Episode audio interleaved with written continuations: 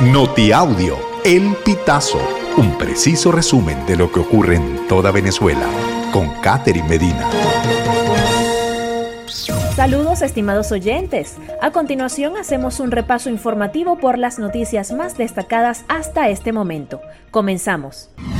Julio 2023 fue el mes más caluroso de la historia humana, según expresa un comunicado emitido conjuntamente por la Organización Meteorológica Mundial y el Servicio de Cambio Climático Copernicus de la Unión Europea, y que concluye que las temperaturas del mes de julio fueron las más altas jamás registradas. La base de datos de estas organizaciones se remonta a la década de 1940 e incluye análisis de pronósticos, observaciones en tiempo real, registros antiguos y simulaciones por computadora, tomando en cuenta esta información, las organizaciones determinaron que 21 de los primeros 23 días de julio fueron los más calurosos en todo el registro.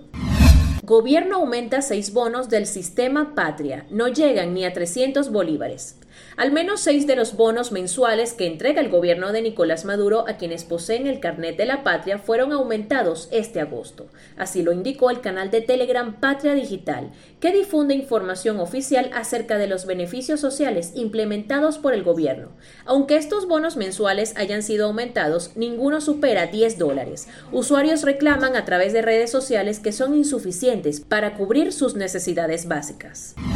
Douglas Rico alerta sobre la venta de medicamentos falsos. El director del 6CPC, comisario Douglas Rico, advirtió el 31 de julio sobre la venta de medicamentos fraudulentos, por lo que recomendó a la población evitar adquirirlos en establecimientos que no generen confianza.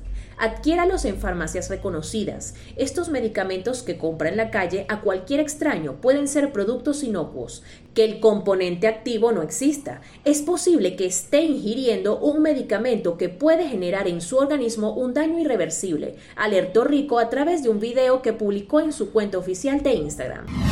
Abogado desmiente al fiscal en caso de los 33 detenidos. No todos están libres. El abogado Eleazar Medina negó que los 33 detenidos en el local privado Avalon Man Club, ubicado en Valencia, Estado Carabobo, estén en libertad, como aseguró el fiscal general de la República Tarek William Saab el 31 de julio. Medina es el defensor de tres de los 33 arrestados el 21 de julio. Sus defendidos, igual que los otros 27 ciudadanos, recibieron una medida cautelar de libertad y quedaron bajo presentación, a diferencia del dueño del establecimiento y dos masajistas.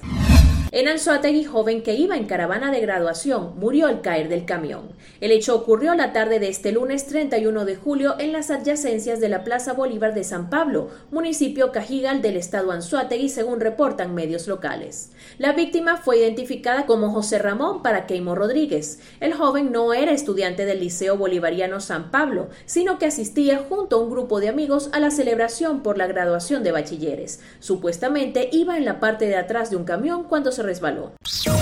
Estimados oyentes, este ha sido el panorama informativo hasta esta hora. Narró para ustedes Catherine Medina. Estas informaciones puedes ampliarlas en nuestra página web, elpitazo.net.